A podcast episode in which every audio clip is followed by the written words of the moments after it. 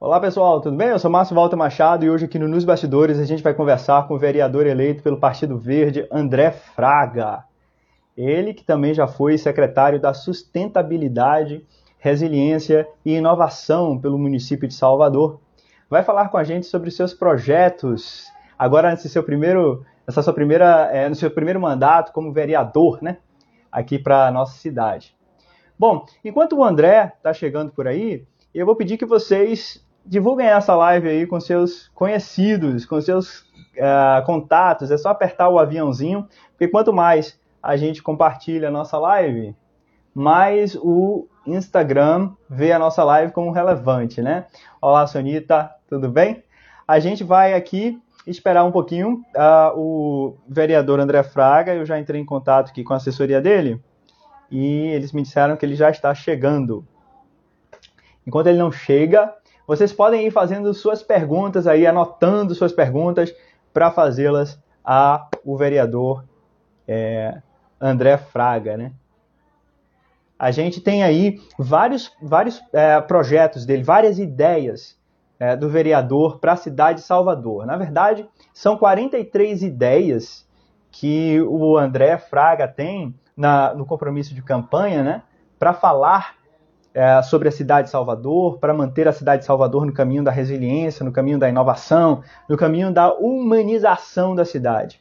Uma dessas questões é transformar Salvador numa cidade arborizada.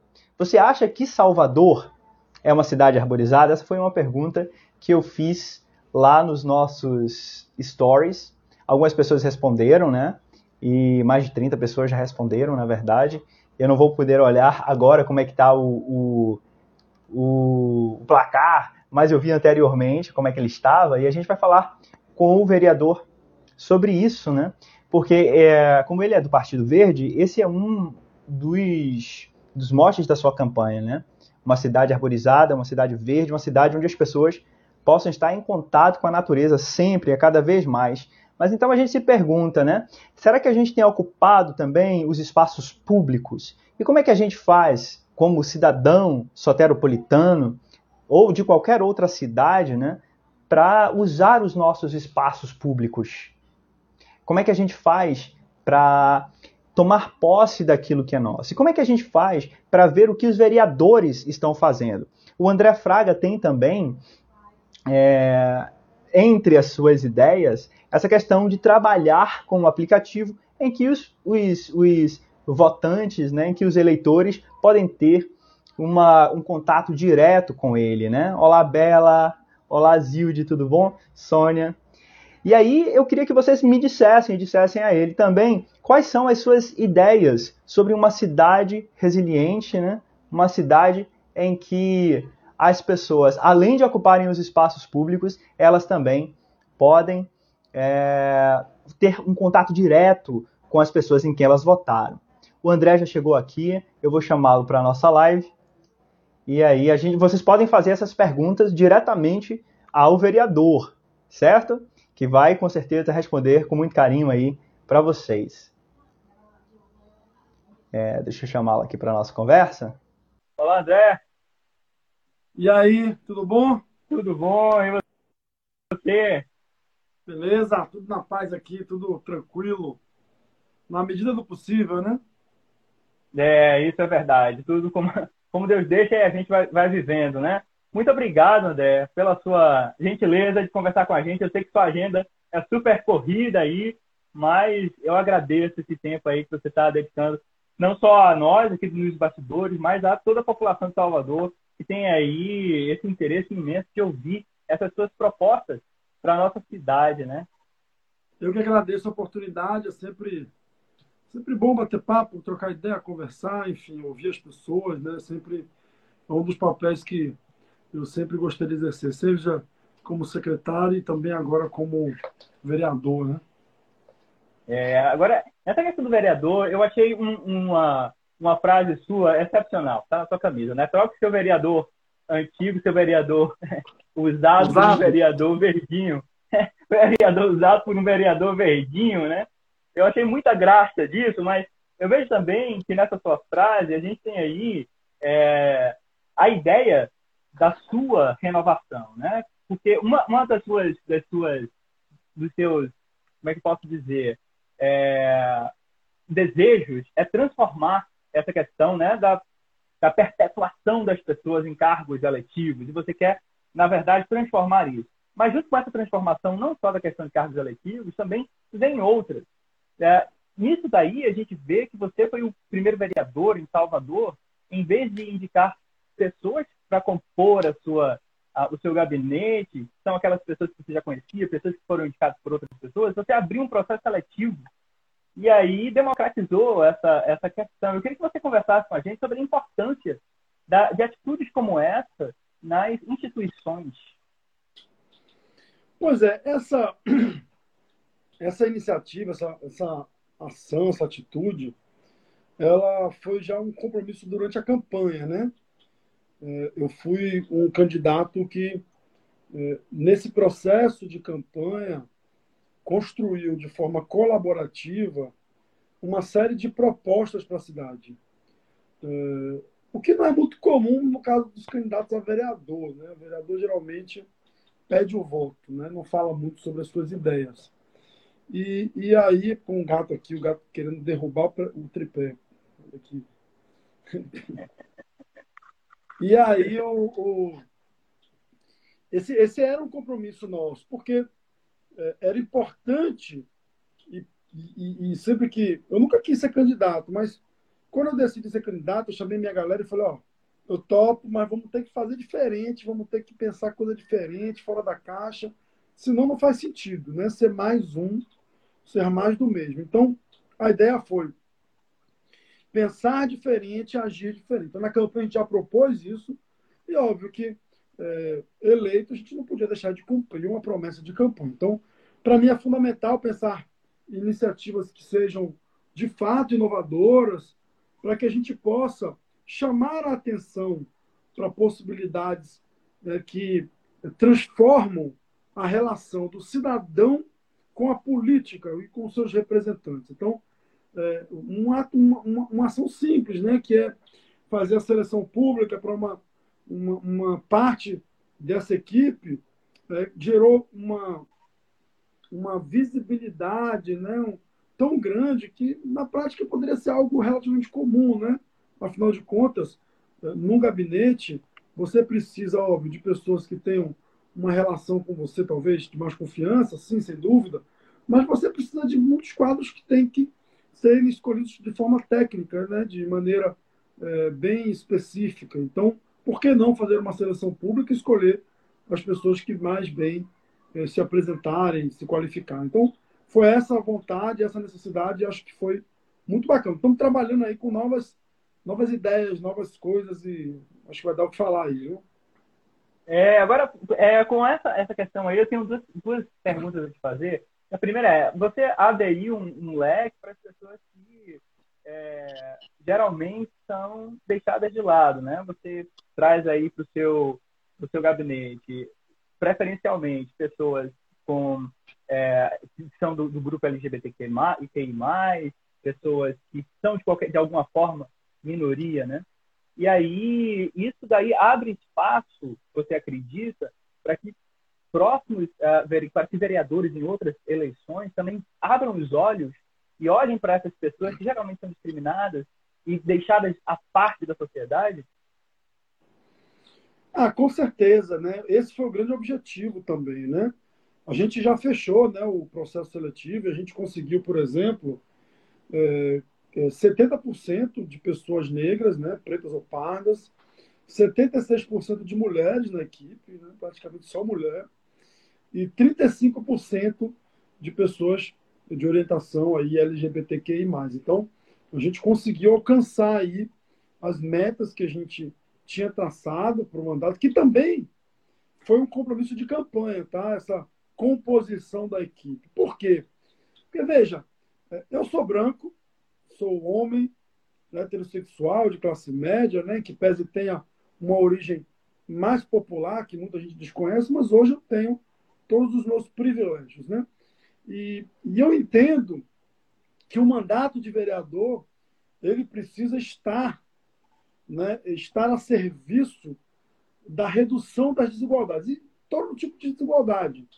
Né? Não só a desigualdade social, mas essa desigualdade que se expressa na ocupação, por exemplo, dos espaços, né? seja os espaços de poder, seja os espaços né, de trabalho, por exemplo. Então, é nesse sentido que a escolha por, né, é, nesse processo seletivo, né, priorizar esse, esses segmentos que estão subrepresentados faz todo sentido, porque o mandato precisa servir para a reduzir desigualdades. Então, esse é um era um compromisso, segue sendo um compromisso, que essa é apenas uma das iniciativas que nós vamos desenvolver para tal. Né? Então, a ideia é que a gente possa seguir na prática, eh, incluindo esses segmentos fazendo com que o mandato. E aí vem uma segunda etapa. Qual é a segunda etapa? Né? Você já falou isso aí no início, mas eu não pretendo né, ser aquele vereador de carreira por 30, 20 anos. Eu não, eu não acho, eu não considero que isso seja é, a forma mais adequada para uma democracia. Né? Então, eu acredito muito nessa transição, nessa mudança, nessa oportunização para outras pessoas. Então, o nosso papel no mandato também vai ser visibilizar, né, é, é, fazer emergir novas lideranças e aí, mais uma vez, de preferência mulheres, de preferência pessoas de origem, pessoas né, pretas, pardas e, e, etc. Então, o nosso papel vai ser, né, o nosso mandato, ele se presta também a uma transição nesse processo. Certo, bacana, André. A minha outra pergunta é, em relação a isso foi o seguinte: você disse que trabalhou de forma colaborativa aí, junto com, e quer continuar trabalhando. Essa é uma das suas metas como vereador, né? Trabalhar com a população. E a população tem ajudado você. Mas é, quando você fala isso, eu fico pensando assim, numa sociedade como a nossa, em que muitas pessoas é, abrem a boca assim por é, às vezes, né, muita decepção e dizem que não gostam de política, não gostam de políticos. De repente eu fico pensando, como é que como é que você consegue agregar é, essas pessoas para que elas possam se envolver. Eu digo as pessoas de Salvador, não só os seus correligionários, né? Não só as pessoas voltadas ao Partido Verde, não só as pessoas que votaram em você, mas como é que você, como vereador da cidade de Salvador, pretende agregar pessoas diversas, de diversos backgrounds, é, para que elas possam colaborar com esses seus projetos que são tão, uh, tão bons né, para a nossa cidade? Como é que é essa agregação dessas pessoas de forma geral? não só da, da em relação ao pessoal é, correligionário. É, o que eu sempre digo para as pessoas sobre política, né, eu, eu é, tem diversas formas de você transformar a realidade, né? Você pode participar de uma organização não governamental, né, de um grupo de, de ação né, da igreja, você pode, né, é, enfim, você tem várias formas e todas elas são muito legítimas e ajudam de fato a transformar a realidade. Mas existe uma coisa, uma opção que ajuda a transformar a realidade em escala: é a política. Né, se a gente consegue fazer transformações da política, a gente começa a fazer transformações em escala, porque é na política que boa parte das decisões são tomadas e, e, e influenciam a nossa vida. Então, eu costumo dizer isso para começar. E no segundo ponto, eu começo, eu digo, quem é que faz política? É algum marciano? Veio de Marte? Veio da Lua? Veio de Júpiter? Não. É, é ser humano. Somos nós. Então, quando eu falo assim, ah, política é tudo isso, política é tudo aquilo, os partidos são aquilo outro, são pessoas. Então, é, nós, cidadãos, temos também responsabilidade por pela situação na qual se encontra a política. Ou seja, é, nós precisamos nos envolver cada vez mais. Né? A, a solução para a política não é nós deixarmos de nos envolver, pelo contrário, é nos envolvermos mais, acompanharmos mais, entendermos melhor como funcionam os mecanismos da política, né? Porque a política tem seus próprios mecanismos, tem até aquela série né, do Netflix, mecanismo e tal, tem seus ah. mecanismos, né? Então, a gente precisa compreender a política para, a partir daí, ajudar a transformá-la.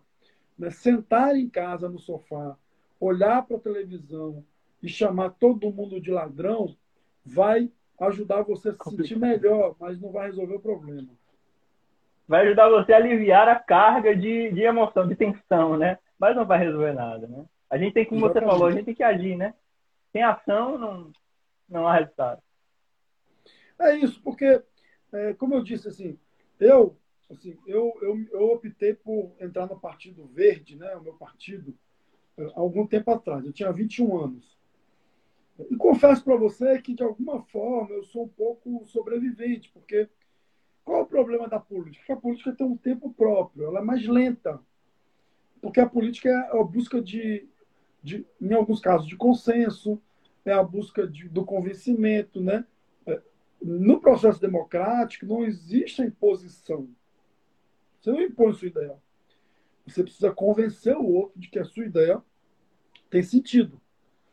E convencer as pessoas demora mais tempo, dá mais trabalho, né? Você precisa ter né, argumentos, você precisa mostrar que aquele caminho é um caminho que tem mais sentido. Então, é um processo mais lento. E aí, geralmente, jovem, quando se envolve com política, não tem muita paciência, né? Porque está com pressa. É normal. Então, eu, de alguma maneira, fui sobrevivendo porque fui fazendo outras coisas e tal, a vida foi me levando. Mas, na prática, é, eu percebi que é um processo que ajuda a fazer transformação. E essa transformação vale a pena esse processo de dedicação que a gente tem que ter nesse espaço de poder. Certo. Antes de eu fazer a próxima pergunta aqui, André, eu gostaria de agradecer as pessoas que estão aqui presentes as pessoas que virão assistir depois. Muito obrigado pela presença sempre. Estou vendo que o José Landeiro fez uma pergunta aqui, e a pergunta que ele fez tem a ver com uma pergunta que eu vou te fazer mais adiante. Então eu vou deixar daqui a pouco, José, eu faço a pergunta. Eu também queria agradecer a Zilde e a Maria Luísa, que hoje é meu aniversário, elas estão aqui me desejando, me desejando feliz aniversário. Né? Ô, parabéns, parabéns aí Quantos anos? Olha, essa é aquela questão, né? Que a gente guarda. Mas, de qualquer forma, estamos aí. É, deixa os anjos não têm idade, não, rapaz. Deixa eu te falar isso. Muito obrigado a todos e todas que estavam presentes. Agora, você falou aí dessa questão das pessoas se envolverem mais com a política, né? De, de a gente conseguir trazer as pessoas para participar, porque fazer política a gente faz todo dia, mesmo com as coisas que a gente fala, assistindo televisão, vendo novela, e mesmo xingando os políticos, na, eh, olhando a televisão, a gente está fazendo política de alguma forma, né? É, obrigado, Henrique, também aí, ó. É, então, o que que acontece? Você tem uma, uma, uma das suas 43 ideias aí para nossa cidade, nos seus projetos, é justamente trazer a educação política para as escolas da prefeitura. E aí a gente vai trabalhar, obviamente, com o ensino fundamental, já que a gente está falando de escola da prefeitura. A gente vai formar uma geração né, que é, tem um, uma, uma, ideia de política que as outras gerações anteriores, que, quer dizer, eu, por exemplo, não tive política na escola, mas eu vou dizer uma coisa, eu tive uma matéria chamada OSPB, isso vai dizer muito de mim, mas essa matéria não me, não me formou politicamente, né? Agora, com o seu projeto, eu vejo que você tem essa vontade de trazer a educação política para as crianças. Só que aí eu venho é, e penso né, nesse projeto como um projeto maravilhoso, especialmente para as crianças de escola, da escola pública municipal, né, que geralmente em casa, por conta a, ah, das questões sociais, não tem uma discussão, geralmente, né, com seus pais a esse respeito, por conta de vários problemas, várias, várias situações.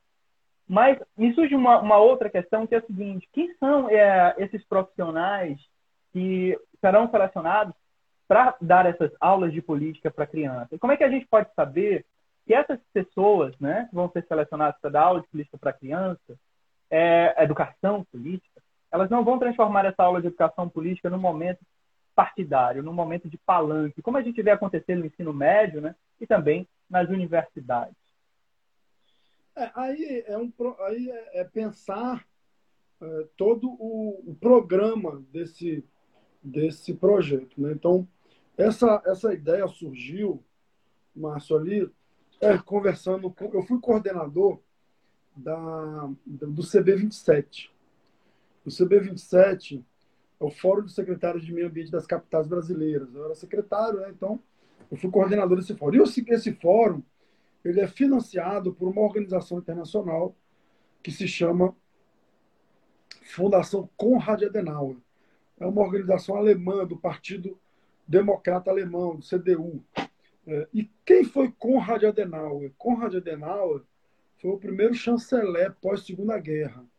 Tá? Ele, ele ajudou na reconstrução de toda a Alemanha pós-segunda guerra e, e, e, foi ali, foi prefeito e tal.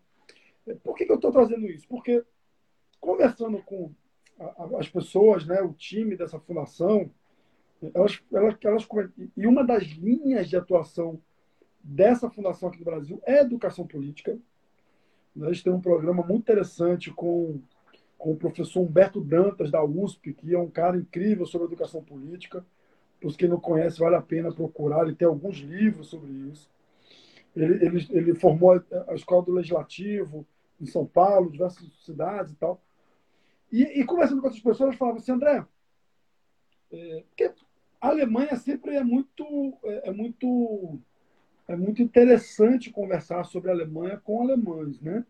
Porque todo mundo conhece a história da Segunda Guerra, todo mundo né, ouviu falar em Hitler, todo mundo ouviu falar no Holocausto, e eu sempre tive muita curiosidade de saber como é que eles enfrentaram depois o pós Fora, obviamente, tudo que eu já li, assisti de documentário, de livro, etc. Queria entender isso ouvindo uma pessoa comum, enfim, as pessoas que vivem na Alemanha. Porque, se você olhar o processo alemão lá, a população foi embora junto com aquele maluco, né, com aquele psicopata. Então, e aí eu trouxe essa pergunta uma vez, e ela falou assim, pô, André, é, pós Segunda Guerra, criou-se no, no, no programa escolar a educação política. E, e, a partir dali você criou um senso crítico muito grande já nas crianças e jovens alemães para impedir que se repita a história.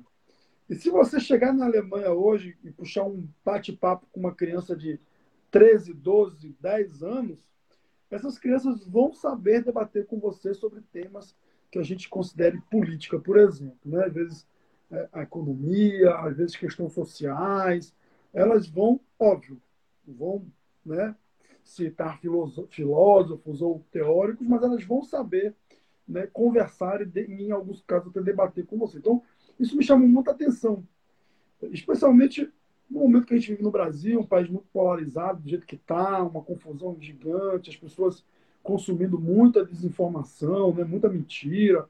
Então, a ideia é nesse sentido. Agora, como é que você vai fazer isso? Depende, óbvio, dessa, da construção desse programa, para que, independente de quem vai aplicar o programa, não fuja do que está colocado de forma muito objetiva nesse projeto de educação política. É uma ideia né, que a gente gerou, não temos ainda isso em formato de projeto, é, é uma ideia que a gente ainda está na construção para apresentar para a sociedade. É, a gente espera que, que esse projeto saia aí do, do da sua cabeça, vá para o papel, do papel ele se espalha, porque é uma, uma questão muito interessante, muito necessária, né, André? Como você mesmo falou, é necessário que a gente se engaje nessa, nessa questão da política, porque tudo vai ser revestido para a nossa sociedade mesmo, tudo vai ser revestido para a gente. Então, se a gente não sabe o que é que acontece, se a gente não sabe como as coisas acontecem, a gente acaba ficando aí o gadinho, né, que vai sempre... A gente pro curral, né? Tá me ouvindo direito? Tô.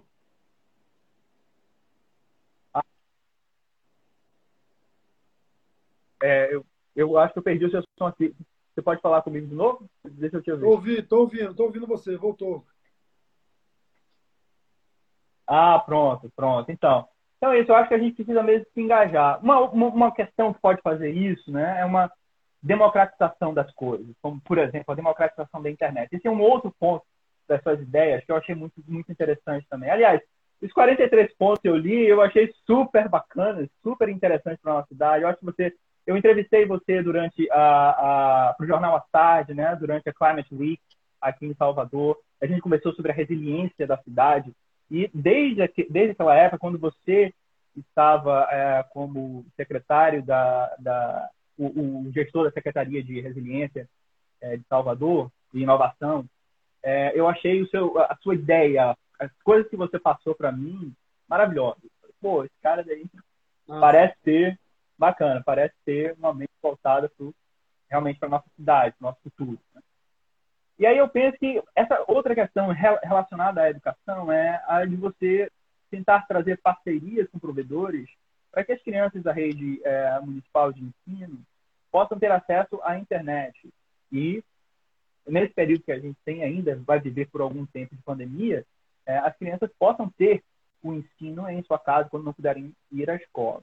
Mas você quer trabalhar com as comunidades, quer que essas é, operadoras ofereçam às crianças, provedores ofereçam às comunidades carentes o sinal do Wi-Fi. E aí, eu, a pergunta que eu faço é a seguinte: é, nesse seu projeto, já há ah, as comunidades que vão ser as comunidades piloto para que a gente veja como é que funciona? E já tem uma, uma, uma época para que você traga esse projeto à luz lá na Câmara Municipal? Então, Márcio, a gente está trabalhando, né? É, é, como é que, para entender como é que nós vamos tirar todas as ideias do papel, né? A gente é, tem hoje, é, a gente finalizou o processo seletivo, né? Essa semana, fizemos aí um, inclusive um encontro. É, depois, aí agora para a semana, nos próximos dez dias, a gente vai fazer um planejamento estratégico do mandato, né, com metas de curto, médio e longo prazo, longo prazo, no caso, os quatro anos, né, identificando né, que ideias a gente já consegue avançar no início, que ideias a gente consegue avançar para o meio, que ideias a gente vai aguardar os últimos, o último ano do mandato. Então, a gente está no processo meio que de planejamento ainda, para entender. É, também, óbvio, a, a gestão do município sofreu algumas alterações, né? A reforma administrativa criou algumas novas secretarias. Então, tudo está se organizando ainda para que a gente possa construir esse caminho. Então, algumas coisas a gente já está tá fazendo, que são propostas, como o próprio processo seletivo foi uma proposta de campanha, né? a, a, a constituição da, da nossa equipe com esses segmentos né, que, não, que estão subrepresentados também foi um compromisso. A criação da Comissão de Emergência Climática, um outro compromisso que a gente já também deu entrada alguns PLs, a gente, um PL do plástico também é, de uso único, a gente já deu entrada. Outras, algumas das outras propostas e ideias, a gente vai montar o planejamento, entendendo quais são é, os, as secretarias que a gente faz, vai fazer interface, e a partir daí definindo. Então, você assim, não tem um prazo ainda para cada uma dessas ideias, e cada uma delas tem uma, uma dinâmica própria, né? algumas precisam ser leis, outras são indicações ao executivo, outras a gente pode montar o próprio projeto e tentar fazer pelo mandato. Então, a gente ainda está nesse processo de planejamento para entender como é que a gente vai fazer cada uma dessas cidades. A gente sabe, claro, alguns dos caminhos. Não, nós não propusemos nenhuma ideia que não seja inexecuível, né? Ou se você pegar o documento, por exemplo, você vai ver que muitas vezes a gente. É, porque o papel do vereador é muito nessa coisa de legislar, fiscalizar e acompanhar o executivo. Então, boa parte das ideias é essa interface direta com o executivo, tentando mostrar à prefeitura a importância dessa pauta, dessas, dessas ideias que a gente está. Hoje, por exemplo, eu tive com o secretário da Casa Civil, Luiz Carreira, né? E aí uma das ideias que deve ter visto lá que era é, fazer com que os ODS estivessem dentro do PPA, que é o Plano Plurianual, o Planejamento de Orçamentário dos próximos quatro anos na prefeitura. Então, fui levar para ele isso. Falei, Carreira, porque a Casa Civil que cuida do orçamento do PPA. Falei, Carreira, queria que vocês aqui considerassem os ODS como um instrumento, uma forma também de monitorar indicadores. Ele recebeu, achou bacana, gostou, pediu um pouquinho encaminhado. Então, é muito esse processo de articulação, diálogo, convencimento, para que a gente tire algumas dessas ideias do papel. Certo. E, e algumas, uh, algumas das, das, suas ideias né, já podem ter sido delineadas anteriormente, quando você era o gestor da, da CECIS. Né? Por exemplo, o José Landeiro estava perguntando aqui sobre a questão do desmatamento. E você, quando era secretário da, da CECIS, você ah, trouxe vários projetos, conseguiu implementar, por exemplo, o, o projeto de arborização na cidade de Salvador. Né? Você não tinha algo bem delineado e você chegou lá e conseguiu delinear a coisa melhor. Né? Conseguiu delinear, na verdade, a coisa de fato. Né? Então, é, eu queria saber de você como é que, que é a continuação desses seus projetos lá da, da, da secretaria. Como é a continuidade? É, como é que você vai, vai dar continuidade a ele? É possível é, na, fazer na projetos secret... dentro? Na secretaria, Márcio, eu já desencarnei, né? Não dá para pensar muito nisso. Porque senão você precisa ir para outra etapa. Quando eu saí da secretaria, eu fiz um esforço muito grande de, de fato, sair, né? Porque, em que pese, é difícil virar a chave em alguns momentos, mas é fundamental que você faça isso acontecer. É, eu, meu papel como vereador é fazer com que as bandeiras que eu defendo, né, as ideias que a gente desenvolveu possam ser implementadas. E dentre elas estão muitas das ideias de sequência dos programas e projetos que foram criados durante a minha gestão na secretaria. Então, a minha meta é seguir, por exemplo, apoiando a nova secretária, que é Edna, né, me colocando à disposição né, da secretaria para ajudar e colaborar e, e, fazer com que, por exemplo, no PPA, tentar botar mais recursos para esse tipo de iniciativa, garantir a perenidade desses projetos, né? E, claro, participar, né? A coisa que eu mais gostava era plantar as árvores, e como vereador vou continuar participando desse processo, né?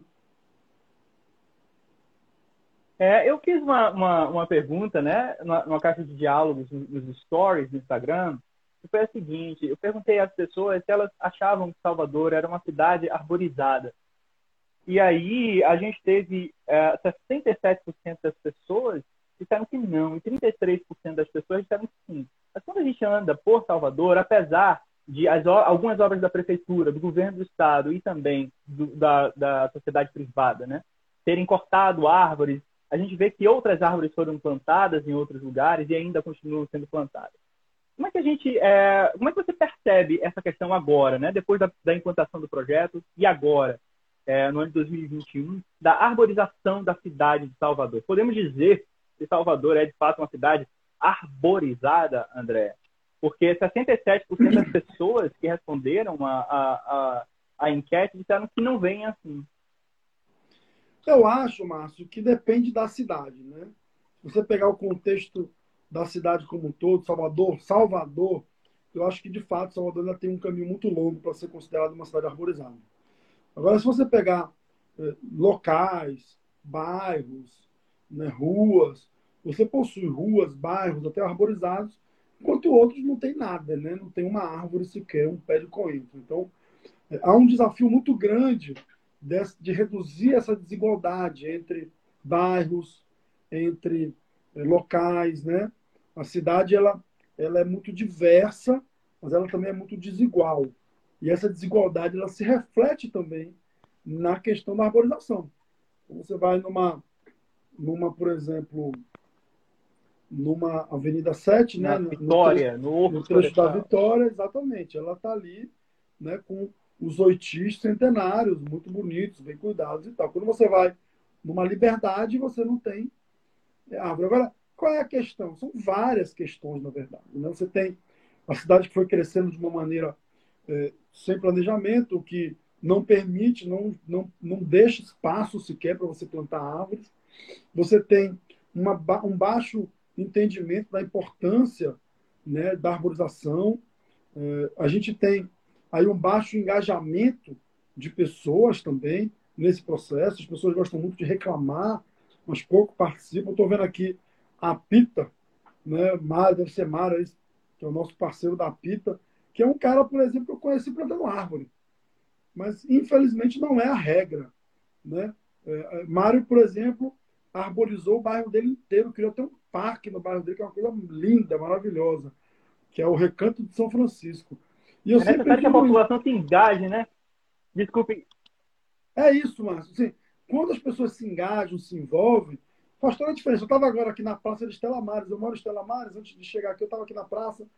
E aí, eu caminhando pela praça, eu, porra, eu peguei. Eu tinha um IP assim, cara, grandão, tá com um tronco bem, bem grosso e já com flores no chão e tal. E eu lembrei que fui eu que plantei aquele IP. Falei, cara, eu que plantei essa árvore, que coisa maravilhosa, que coisa linda. E a gente teve muito pouca, né, não muito pouco, mas se você for comparar relativamente a nossa população, pouca gente se envolve, se engaja de fato no verde. As pessoas gostam muito de reclamar. Né, de falar que está tudo ruim, que está tudo errado, mas poucos se engajam, a cidadania ainda dá muito a desejar, né? É, isso é verdade, né? Eu me lembro de, de, ter conversado com um professor indiano que mora aqui em Salvador, me esqueci o nome dele agora, é, e ele saiu aqui pelos, por alguns bairros, né? No bairro que ele morava, aqui perto, é, em Stella Maris e aqui perto do Caminho das Árvores, e ele é, plantava jasmins, ele plantou, ele fez vários vários canteiros de jasmins nas, nas duas ruas onde ele morava. Então essa essa iniciativa pessoal, né, que contribui para o nosso bem, para o bem da nossa sociedade, mas também que a gente não pode deixar tudo nas mãos dos políticos, nas mãos dos gestores públicos. A gente, como sociedade, tem que se engajar para que as transformações aconteçam. Né? Mas, como você disse, é necessário engajar o setor público com a iniciativa nossa, da, da, da nossa sociedade, né, André? Com certeza, é isso. Eu acredito nisso, sabe, Márcio? Eu sempre dizia isso na, quando era secretário, sabe? Aí, por exemplo, eu ia dar uma entrevista numa rádio, né? Era muito comum, era muito convidado e tal. Aí nessa rádio, o, algum, alguém ligava fazendo uma crítica, prefeitura isso, prefeitura aquilo e tal. Aí eu respondia a crítica quando era alguma informação necessária e tal, mas eu sempre encerrava a minha resposta fazendo um convite. Falei, fulano, vamos plantar árvore. Ah, meu telefone é tal, vamos nessa? O que, você acha? Não é porque é, é, hoje a gente acha a Vitória uma rua linda, né? Mas alguém plantou essas árvores há 100 anos atrás. 104, na verdade, né? 105 agora. Então, se a gente não plantar árvore agora, não tem depois, sabe? Ela não vai brotar, quer dizer, ela até pode brotar, né? Pode cair uma semente ali e tal, e ela nascer. Mas é fundamental que a gente acompanhe, ela está num ambiente que é um ambiente completamente diferente do ambiente natural dela. Né? O ambiente urbano não é o ambiente natural de uma árvore. Então, ela tem todo um desafio para se adaptar, tem todo um desafio para se desenvolver. E a gente precisa compreender isso e, principalmente, nos engajarmos. Sabe, tem uma praça perto da sua casa, já plantou uma árvore lá, está cuidando dessa árvore. Você, porra, você não sabe o orgulho que é você passar num lugar e ver aquela árvore crescendo, falar, cara, eu que plantei essa zona aqui, que coisa linda. Dá muito orgulho. Façam isso. É. É, e aí a gente pensa que, que essas árvores também, né? Eu fico pensando de onde é que ah, elas são tiradas, né? Claro que muitas estão ali na natureza, mas outras pessoas, nos lugares, elas não são cortadas, são deixadas, e outras são trazidas pela prefeitura, por exemplo, para colocar, serem colocadas nos lugares para ornamentar a, a, cidade, né?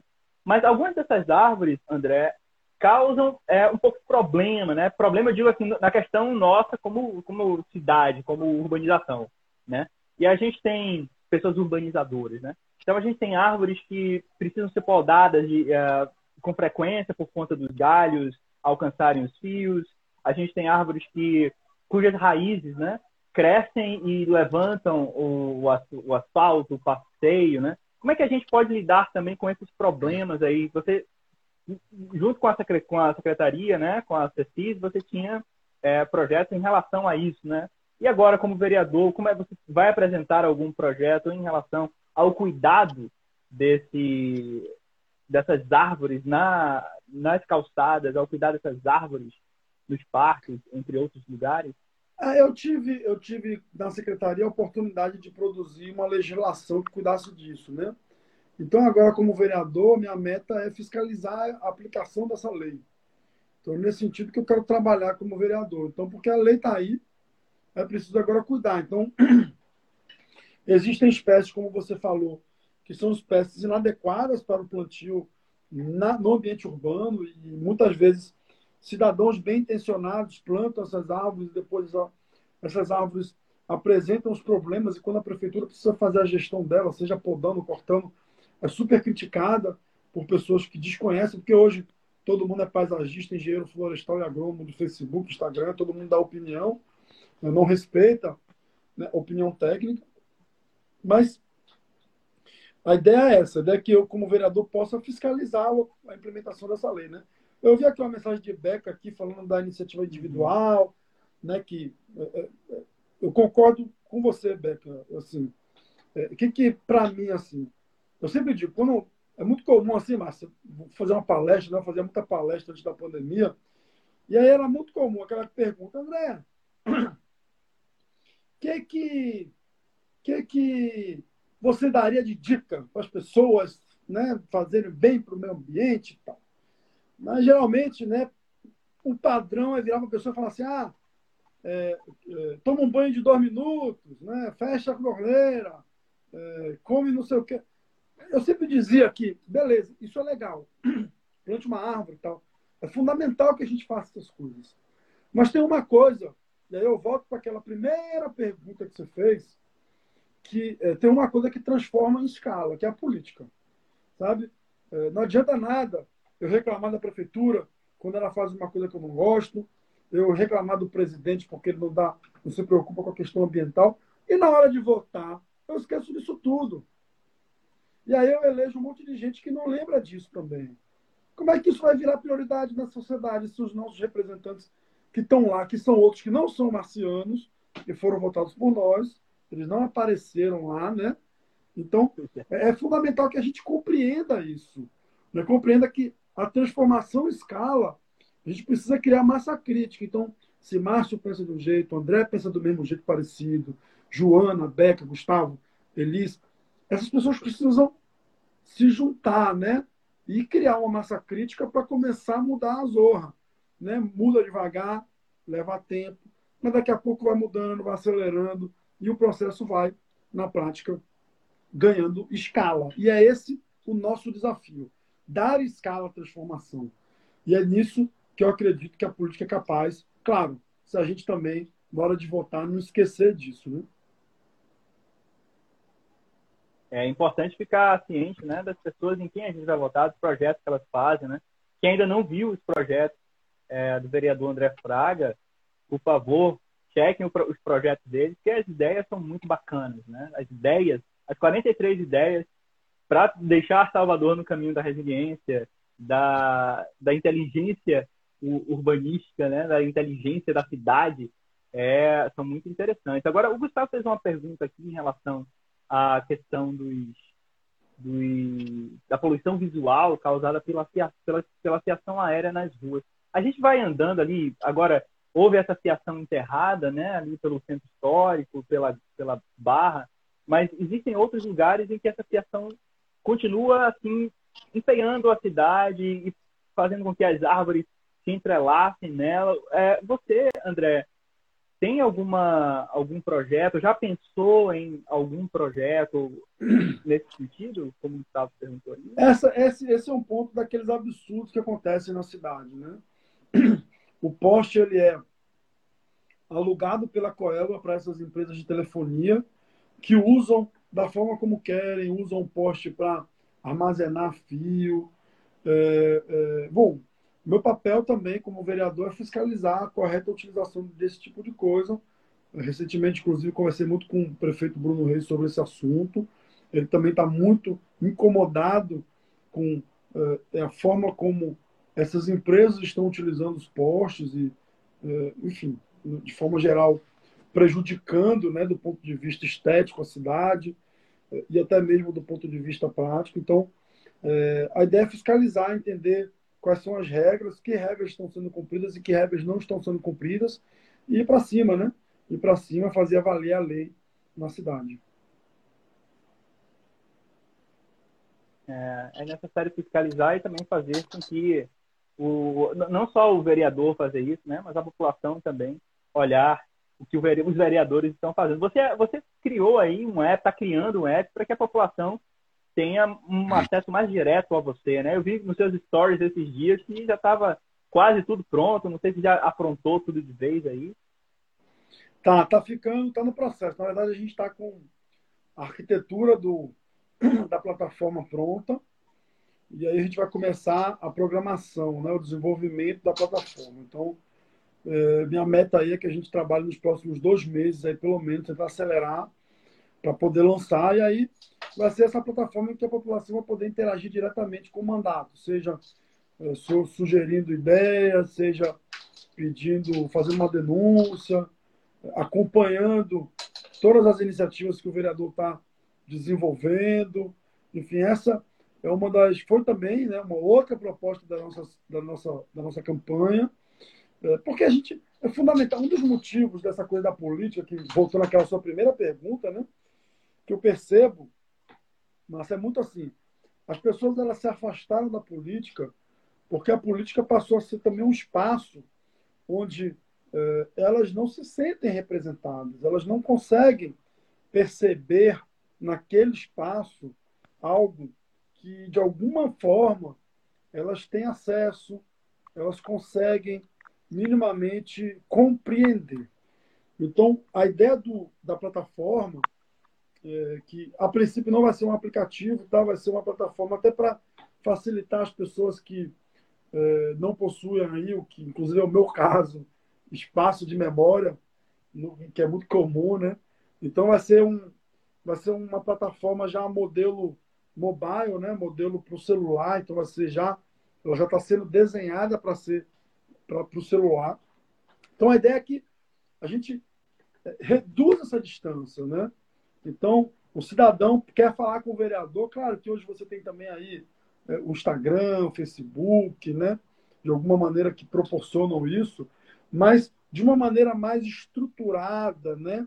Para procurar a informação, encontrar a informação, não precisar necessariamente mandar um ofício de, baseado na lei de acesso à informação. Enfim, eu quero proporcionar isso diretamente para as pessoas de maneira simples, direta e amigável. E é por isso que a gente pensou nessa plataforma. Certo. Agora, uma outra coisa que você pensou e que é interessante e tem a ver também com a natureza e com as pessoas, porque quando a gente fala de sustentabilidade, a gente tem que pensar também como isso atinge as pessoas, como as pessoas estão envolvidas no processo todo, né? Foi a questão da, da horta comunitária em cada bairro, em cada comunidade. Como é que, que, que isso pode é, realmente ajudar a população de Salvador, especialmente a população mais carente, André?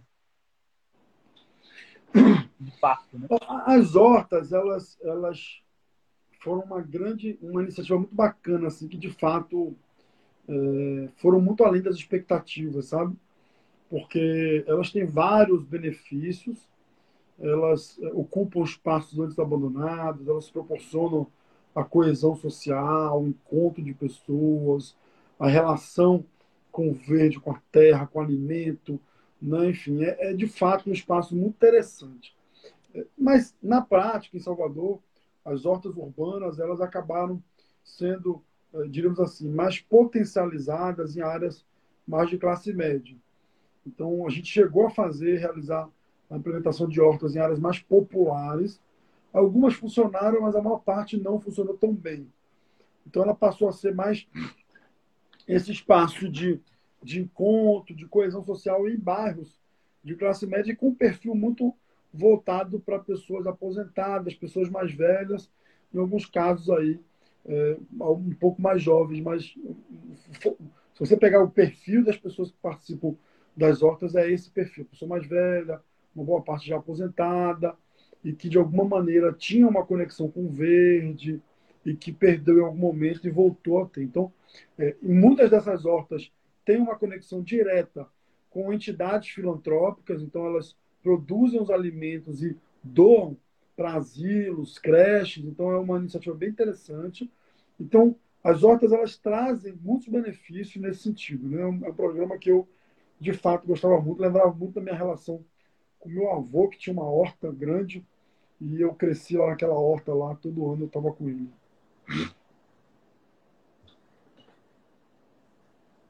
É, é bom também a gente trazer isso para a questão das crianças, né? Por exemplo, no ensino público fundamental, a gente conversar com as crianças, mostrar para as crianças é, como é que é importante a gente produzir nosso próprio alimento, como é que isso, como você falou aí, né? É uma questão de, de, de você socializar com, com seus vizinhos, socializar com os mais velhos, os mais novos, um, uns ajudando os outros, né? Porque se a gente não fizer isso, André, a gente deixa tudo na, nas costas dos, dos dos gestores e aí ninguém faz. E aí depois fica todo mundo reclamando em casa, xingando pela televisão, né? ou pelos corredores. Né? É, eu estou vendo que é o, alguém fez uma pergunta aqui, é, foi o Feira das Festas. Existe algum projeto para estimular a aquaponia, como foi feito com as hortas urbanas? Não, não, eu, eu particularmente não. Não, não. não, há nada estruturado nesse sentido na prefeitura também não.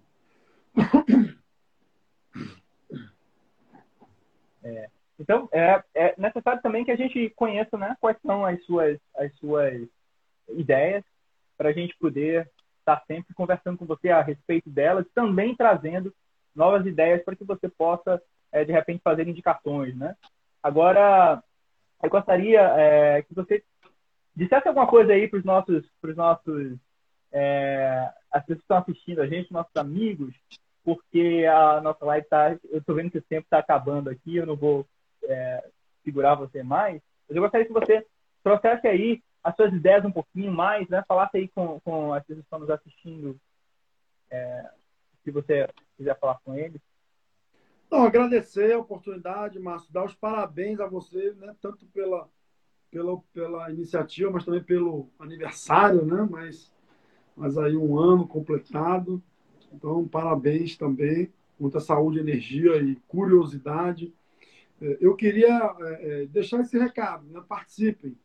Né? Não sei aí se as pessoas estão aí votaram em mim, mas quem votou, mas também quem não votou, né? convido a participar do nosso mandato. A gente vai ter aí a plataforma que a gente conversou, né? Daqui uns 10 dias a gente vai ter um, uma, um processo de planejamento do mandato, que vai ter uma etapa que vai ser coletiva e aberta para qualquer pessoa participar e, e, e se envolver. Então, é, não adianta votar, não é aquela história, não adianta ser pai, tem que participar, né? Então, não adianta votar, se envolva, né? cobre seu vereador, né? se por acaso fui eu, me cobre, se não fui eu, mas você gostou de mim aqui, vem com a gente construir uma cidade diferente, tem muita coisa para a gente fazer. Tá certo, então. Mais uma vez, eu quero agradecer a todo mundo que veio aqui, conversou com o André, que assistiu a esse cara aí maravilhoso conversando com a gente. Muito obrigado, André, pelos seus projetos. Que você possa realmente trazê-los, fazê-los virar é, realidade aqui em nossa cidade, que muitos deles realmente a cidade está carente de tê-los, né? Então, obrigado Valeu. a todos e todas e a gente se vê na próxima. Valeu, um, um grande abraço. abraço, um abraço, galera. Tchau, tchau. Boa noite, parabéns.